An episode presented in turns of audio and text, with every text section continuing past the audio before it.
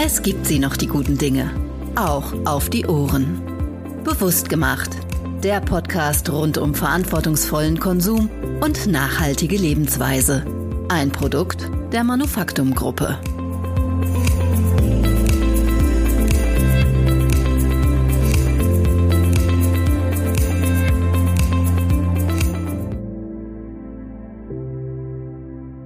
Mein Name ist Theresa Jalschin und ich freue mich, dass Sie reinhören. In unserer heutigen Episode spreche ich mit meinen Gästen über die wichtige Ressource Wasser.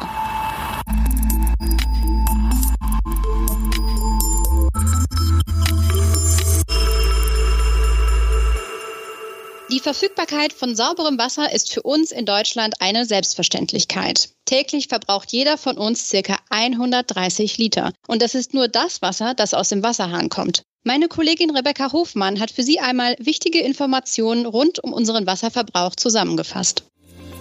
Rund 20 Liter. Das ist die Menge an Trinkwasser, die jedem Menschen täglich zur Verfügung stehen sollte. Doch während jeder Deutsche pro Tag durchschnittlich 120 Liter durch den Wasserhahn laufen lässt, steht die Grundversorgung an sauberem Wasser Milliarden Menschen auf der Welt nur unzureichend oder gar nicht zur Verfügung. Denn auch wenn unser Planet zu mehr als zwei Drittel von Wasser bedeckt ist, nur etwa drei Prozent davon sind Süßwasser und davon wiederum ist nur ein Bruchteil überhaupt erschlossen und problemlos verfügbar. Zudem sind die weltweiten Vorräte an Trinkwasser extrem ungleich verteilt. Besonders in Krisen- und Entwicklungsländern mangelt es häufig am Zugang zu sauberen Quellen. Fehlende Umweltschutzrichtlinien, unzureichende Infrastruktur, Müll und mangelnde Sanitäranlagen sorgen zusätzlich für Verunreinigungen und sind eine ständige Gesundheitsbedrohung. Besonders Kinder unter fünf Jahren sind gefährdet. Im Durchschnitt sterben täglich etwa 700 von ihnen an Krankheiten, die durch keimverseuchtes Wasser und mangelnde Hygiene hervorgerufen werden. Wasser- und Sanitärversorgung für alle ist schon deshalb eines der wichtigsten Ziele, die die UN für nachhaltige Entwicklung definiert hat. Ein Ziel, das zukünftig weiter an Relevanz gewinnen dürfte. Denn der voranschreitende Klimawandel sorgt mit seinen immer extremer werdenden Wetterphänomenen dafür, dass die Wasservorräte längst auch dort bedroht sind, wo die kostbare Ressource zurzeit scheinbar noch im Überfluss zur Verfügung steht. Wollen wir also nicht, dass bald noch mehr Menschen auf dem Trockenen sitzen, wird es allerhöchste Zeit, dem Lebenselixier Nummer 1 unseres Planeten endlich die nötige Aufmerksamkeit zu schenken über die Probleme, aber vor allem über Lösungsansätze für weniger Wasserverbrauch und die Schaffung von einem Zugang zu sauberem Trinkwasser für alle Menschen auf unserem Planeten spreche ich heute mit meinen beiden Interviewgästen. Ich freue mich sehr, dass das geklappt hat. Zum einen ist das Christoph Laudon von Hydrophil. Hallo Christoph. Hallo. Und Caroline Stüdemann von Viva Con Aqua. Hallo Caroline. Danke Theresa für die Einladung. Sehr gerne. Hydrophil und Viva Aqua, ihr seid zwei Hamburger Unternehmen, die sich für einen verantwortungsvollen Umgang mit der Ressource Wasser einsetzen. Vielleicht stellt ihr euch am Anfang einmal ganz kurz vor. Christoph, magst du anfangen? Ja, äh, moin, ich bin Christoph. Ich bin einer der Gründer von Hydrophil. Wir haben zu dritt gegründet. Also ich habe es gegründet mit Sebastian und Vanja, ähm, zwei Freunden. Und wir machen nachhaltige Hygieneartikel, speziell Zahnhygieneartikel. Caroline, willst du dich direkt anschließen? Ja, gerne. Ich bin seit knapp vier Jahren in der Geschäftsführung von Viva Con Aqua de St. Pauli e.V. mit dem Sitz hier in Hamburg, ursprünglich auch gegründet hier vor 16 Jahren. Und unsere Vision ist, dass jeder Mensch Zugang zu sauberem Trinkwasser erhalten soll. Und das setzen wir um mit ganz viel positivem Aktivismus und der Umsetzung von Trinkwasserprojekten hauptsächlich im ostafrikanischen Raum. Jetzt haben wir gerade ja schon gehört, ihr habt äh, zwei ganz unterschiedliche Ansätze, aber es gibt außer dem Standort Hamburg noch einen anderen Punkt, der euch vereint. Wie kam es denn dazu, Christoph? Das hängt damit zusammen, dass die zwei Freunde, die ich eben schon erwähnt habe, dass ich die damals vor 15 Jahren kennengelernt habe bei der Arbeit von Viva Con Aqua, wo wir alle irgendwie tätig waren. Also das heißt, ich war im Ehrenamt. Sebastian hat auch hauptberuflich für Viva Con Aqua gearbeitet und ähm, Vanja, der Dritte im Bunde, war damals auch ehrenamtlich tätig für Viva Con Aqua und da haben wir uns einfach kennengelernt.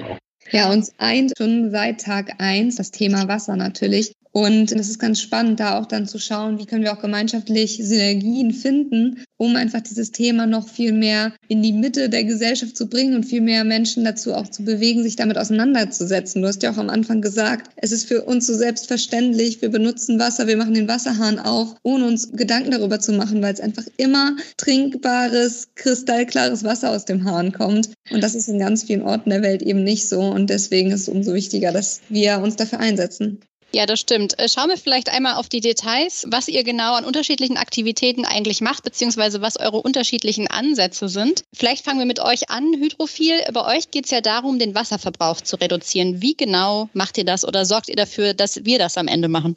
Das ist irgendwie halt so eine Herzensangelegenheit von uns, Produkte zu schaffen, die nicht so viel Wasser verbrauchen oder verunreinigen. Sprich, ähm, zum Beispiel haben wir eine Zahnbürste aus Bambus, die braucht halt im Anbau kein Wasser, also das kommt ohne künstliche Bewässerung aus. Wir brauchen keine Pestizide, die halt zum Beispiel Grundwasser verunreinigen. Und ähm, was die Abbaubarkeit angeht, so ist der Griff halt komplett abbaubar. Das heißt, da wird auch wieder kein Wasser verunreinigt. Und das ist sozusagen das, was bei uns dann so ein bisschen zusammenfügt, dass wir sagen, so die Ressource Wasser soll möglichst wenig verwendet beziehungsweise auch verunreinigt werden. Führt das dazu, dass ihr eure Produkte als wasserneutral bezeichnen könnt? Genau, das ist so ein bisschen schwierig, weil es wird nicht wissenschaftlich festgelegt und wir auch die ersten waren, die das Wort überhaupt benutzt haben. Das Spannungsfeld aber super spannend fanden. Und das ist auch der Punkt, warum wir das halt bei uns mit aufgenommen haben, dass wir halt möglichst versuchen, dass halt kein Wasser verschmutzt wird oder zu viel verbraucht wird oder aus dem Kreislauf entnommen wird. Und ihr produziert ja nicht nur diese wasserneutralen Produkte, ihr unterstützt ja auch tatsächlich die Projekte von VivaCon Aqua, richtig? Genau, also seit Tag 1 unterstützen wir VivaCon Aqua mit 10% der Gewinne. Also es passt halt super gut zu Hydrophil, es passt super gut zu unserem Thema und natürlich ist es für uns auch immer noch eine Herzensangelegenheit, weil wir alle aus dem Kontext kommen von VivaCon Aqua und uns da auch teilweise ja auch noch weiter bewegen.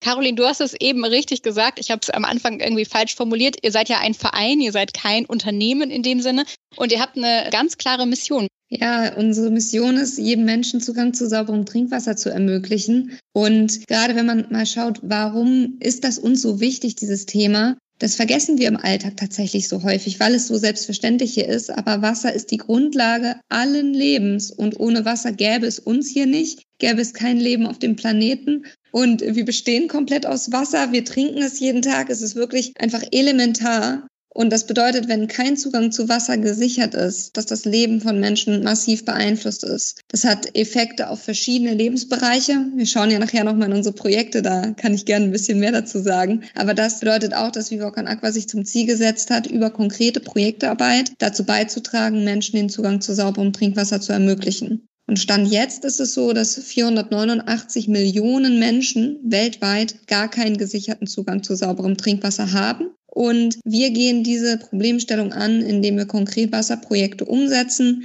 Das ist sehr unterschiedlich. Das kann mal sein, dass wir Quelleinfassungen machen, wenn es Wasser gibt, was grundsätzlich zugänglich ist und es eher um den Schutz des Wassers geht. Es handelt sich aber auch häufig um wirklich Tiefbohrbrunnen, wo wir sehr tief in den Boden kommen müssen, um das Grundwasser zu erreichen. Und dann gibt es mehrere Komponenten, die notwendig sind, um dann wirklich den Menschen vor Ort das Trinkwasser zugänglich zu machen. Und das verfolgen wir mit unserer Projektarbeit und sind da natürlich auch sehr dankbar über so wichtige Partner wie Hydrophil, die einerseits unsere Grundwerte teilen und für die gleichen Themen einstehen und dann zusätzlich aber sogar noch finanziell unsere Projektarbeit unterstützen. Und ihr habt darüber hinaus ja auch ganz viele ehrenamtliche Mithelfer. Ist das richtig? Ja, da hast du recht. Und das ist auch ganz spannend. Also das, was Christoph ja auch eben gesagt hat, insgesamt das mehr in die breite Masse zu tragen und die Möglichkeit zu schaffen, dass der Konsum auch dazu beitragen kann, dass jemand das Thema Wasser auf dem Zettel hat und auch Wasser sparsam unterwegs ist, wollen wir auch ganz viel Menschen insgesamt erreichen, dass sie sich auch selber einbringen können und Eigenverantwortung fördern. Weil wir glauben einfach ganz fest daran, dass Veränderung auch dann entsteht, wenn viele, viele Individuen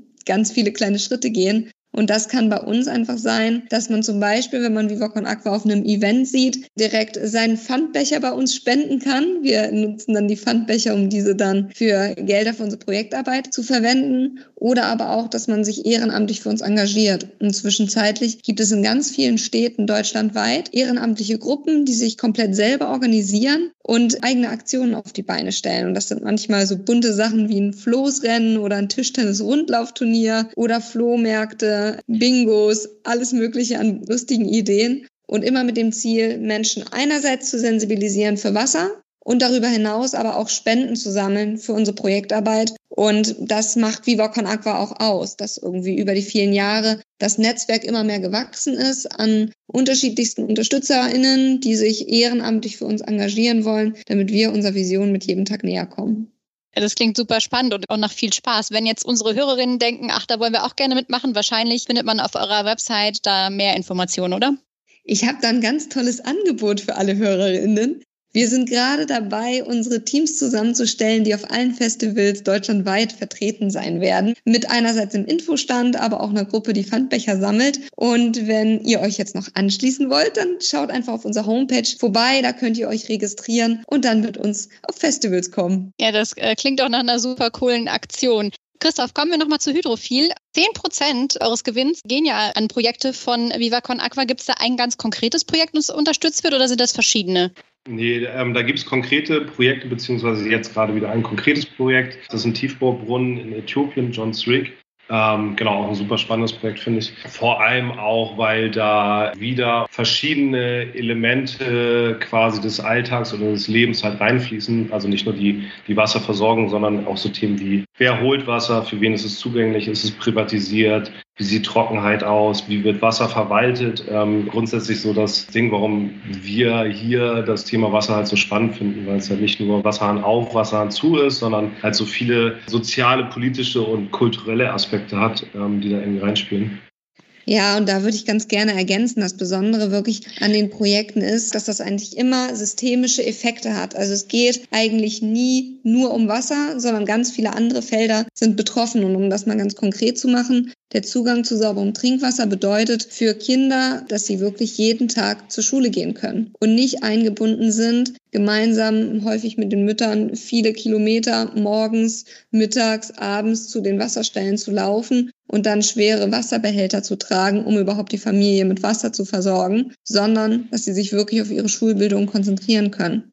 Gleichzeitig bedeutet das auch für Frauen, die häufig äh, verantwortlich sind, dafür Wasser zu holen und in Summe Millionen Stunden dafür aufwenden, dass die sich einfach anderen Tätigkeiten widmen können. Ein eigenes Unternehmen aufzubauen, wirklich oder einen Beruf viel intensiver nachzugehen oder auch andere Themen, die sie interessieren und beschäftigen. Und das heißt, alleine sozusagen die Sicherung des sauberen Trinkwassers bedeutet, dass viele weitere Effekte des Lebens einfach stark beeinflusst werden. Und das inspiriert mich persönlich sehr, mich so stark einzubringen, auch für Viva Con Aqua, weil ich eben beobachte in den Projekten, was es für einen Mehrwert bedeutet und was das auch für langfristige Effekte hat. Ja, ihr habt ja schon äh, viele Projekte umgesetzt. Gibt es ähm, besondere Meilensteine oder Momente ähm, in eurer Zusammenarbeit, die besonders einprägsam waren für euch? Gut, es gibt viele einprägsame Momente. Einer konkret mit Hydrophil ist tatsächlich immer noch der, als Christoph und ich gemeinsam einen äh, großen Zeitungsartikel gemacht haben und Christoph dann, um einfach auf die Mission mal besonders aufmerksam zu machen, in einem pinken Bademantel dann in, äh, in der Zeitung aufgetaucht ist.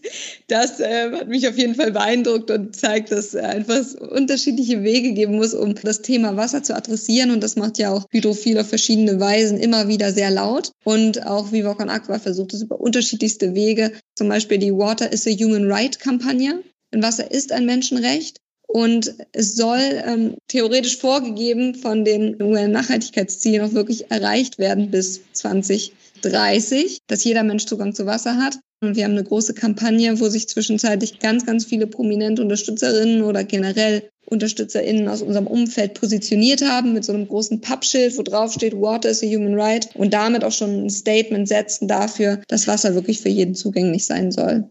Ich glaube, so die Projekterfolge, die sind ja eher dann auf Viva Con Aqua Seite. Und was mir so wichtig ist, sozusagen bei der Zusammenarbeit, also zwei Aspekte fern des, des Ganzen, dass wir es eh total toll finden und eher aus dem Kontext kommen. Zum einen, wie es halt gemacht wird. Und das ist halt für mich sehr zeitgemäß und auch auf Augenhöhe mit den Entwicklungsprojekten oder mit den Projekten, die da entwickelt werden und erarbeitet werden. Und zum anderen auch, dass es dadurch, dass wir ja auch aus dem Viva Con Aqua Kosmos kommen, dass es da einfach viele Leute gibt, die sich dort auch getroffen haben also quasi als so ein Ort, eine Bubble von Leuten, die halt sehr unterschiedlich waren, aber irgendwie alle das Gleiche wollten. Daraus ist auch einfach Hydrophil mit entstanden. Und das ähm, ist aber auch weiter noch so. Also es sind halt sehr viele Freundschaften draus entstanden, da sind sehr viele Kooperationen draus entstanden aus diesem ganzen Netzwerk. Das ist halt super, super schön und das ist ein Hidden Eck quasi, was Viva Con Aqua angeht, weil das ähm, oft auch nicht so gesehen wird. Und es war für uns halt super schön und super viel Input und Wissen bekommen.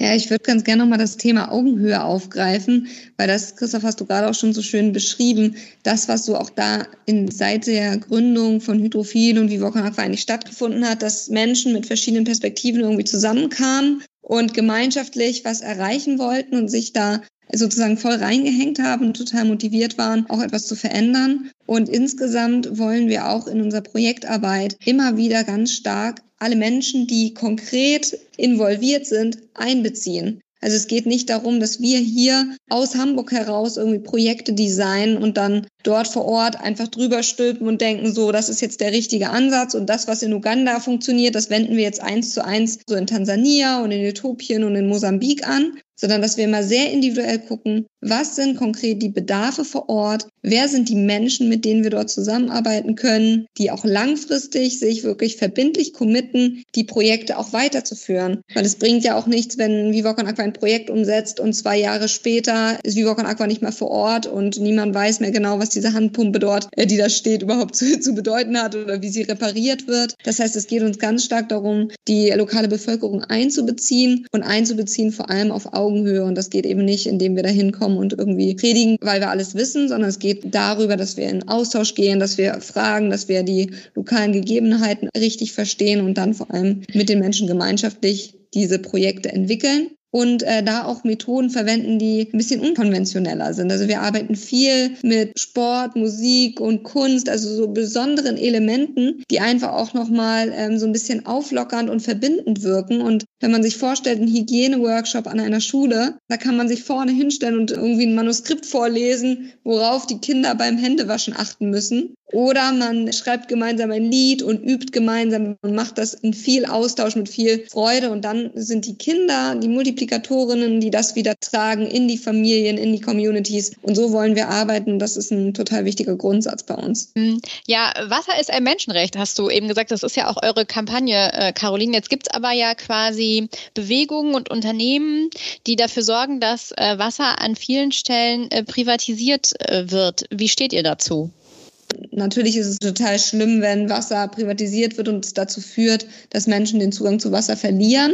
Aber theoretisch ist das Kernaufgabenfeld von Vivocon Aqua jetzt nicht so sehr gegen Privatisierung vorzugehen, sondern eigentlich eher in den Regionen, wo wirklich einfach kein Wasser vorhanden ist, aufgrund der Gesamtbedingungen Wasser zugänglich zu machen und da vor allem auch zum Beispiel die Politik noch stärker zu involvieren, damit es bestimmte Regularien auch rund um das Thema Wasser gibt und sich auch Politik finanziell zum Beispiel beteiligt an der Umsetzung. Das heißt, wir versuchen, äh, die Hebel da zu verstärken, dass wir die lokalen Regierungen stark mit einbeziehen, dieses Recht auf Wasser auch umzusetzen und sich genauso auch verantwortlich fühlen, sowas wie Dienstleisterstrukturen drumherum mit aufzubauen, die dann entweder dazu führen, dass zum Beispiel die Anlagen gewartet werden und repariert werden können. Das kann aber auch sein, dass zum Beispiel Bildungsträger dort aufgebaut werden, damit Menschen Ausbildungen machen in diesem Feld und sich zum Beispiel als Handpumpenmechaniker, Mechanikerin spezialisieren können. Und das sind alles so Felder, wo wir unbedingt auch angewiesen sind auf Beiträge durch die Politik, damit wir langfristig wirklich jedem Menschen Zugang zu Wasser ermöglichen können und der Claim Water is a Human Right auch wirklich für jeden Realität wird.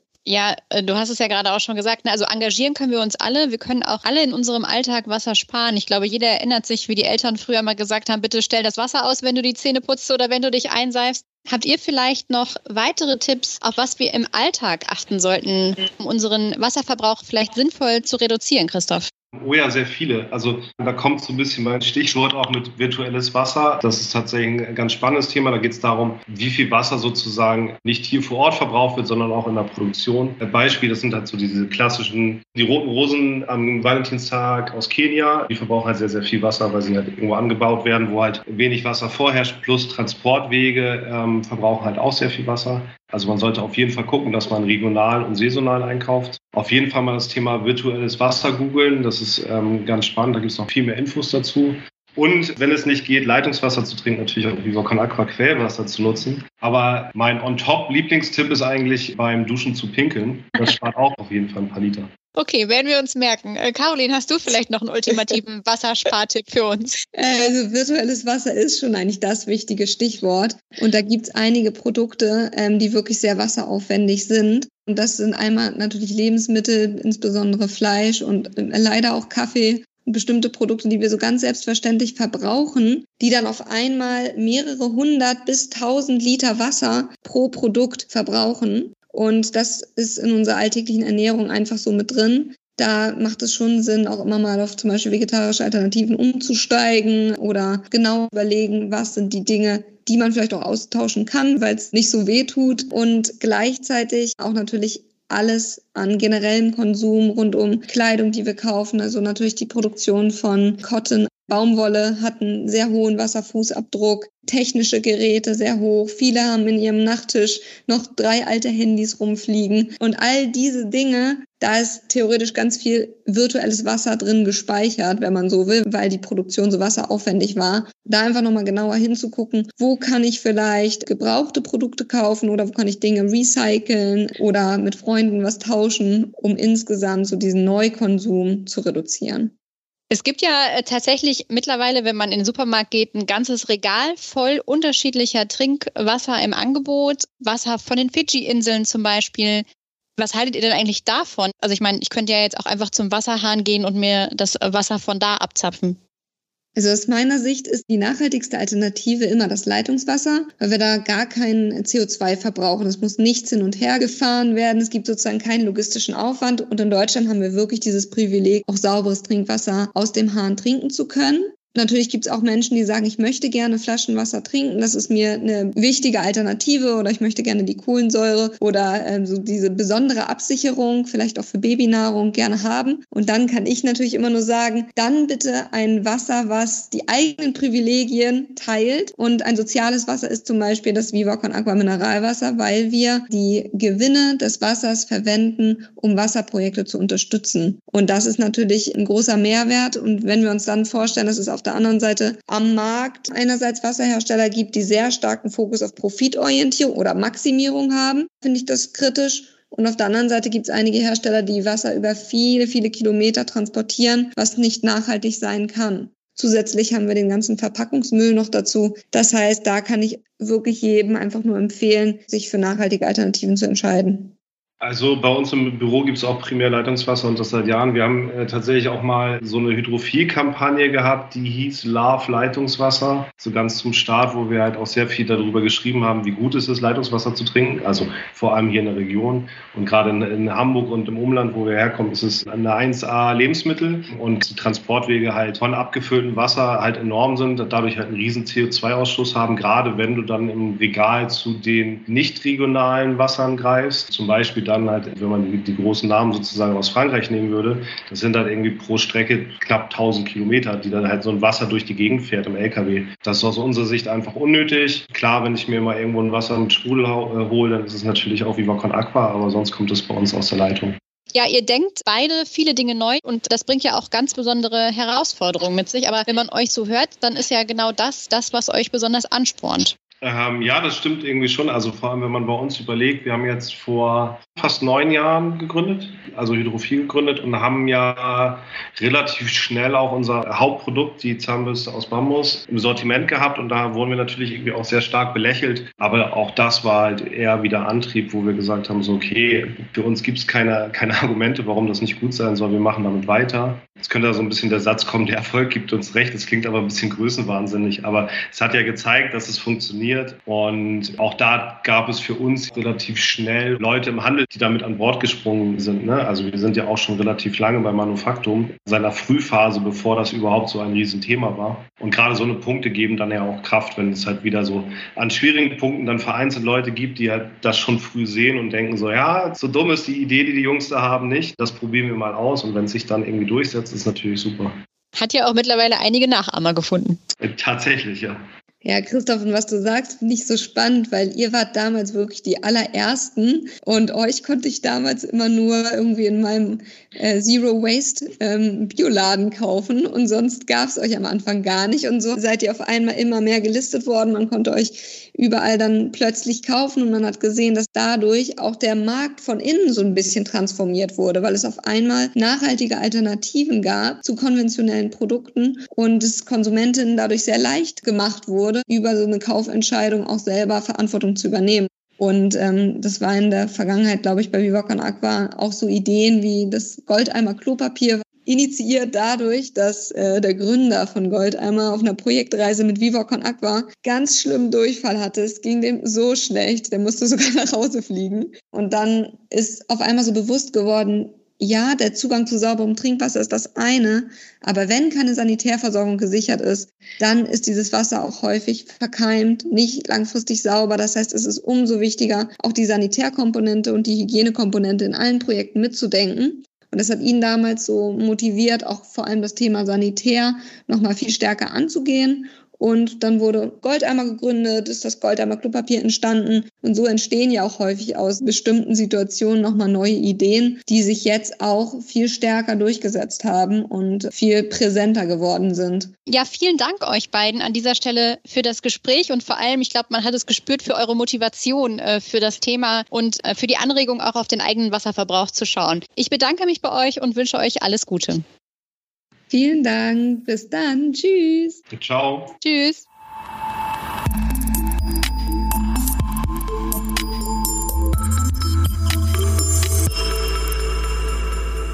Ja, dies war die letzte Folge unserer dritten Staffel von Bewusst gemacht. Ich bedanke mich ganz herzlich bei Ihnen fürs Zuhören. Wir verabschieden uns jetzt in die Sommerpause und wenn Sie mögen, dann schauen Sie doch zwischendurch mal auf manufaktum.de vorbei. Dort im Journal finden Sie immer wieder interessante Beiträge und Hintergrundinformationen zu bewusstem Konsum. Wir sind im Herbst zurück und ich wünsche Ihnen bis dahin alles Gute. Leben Sie bewusst.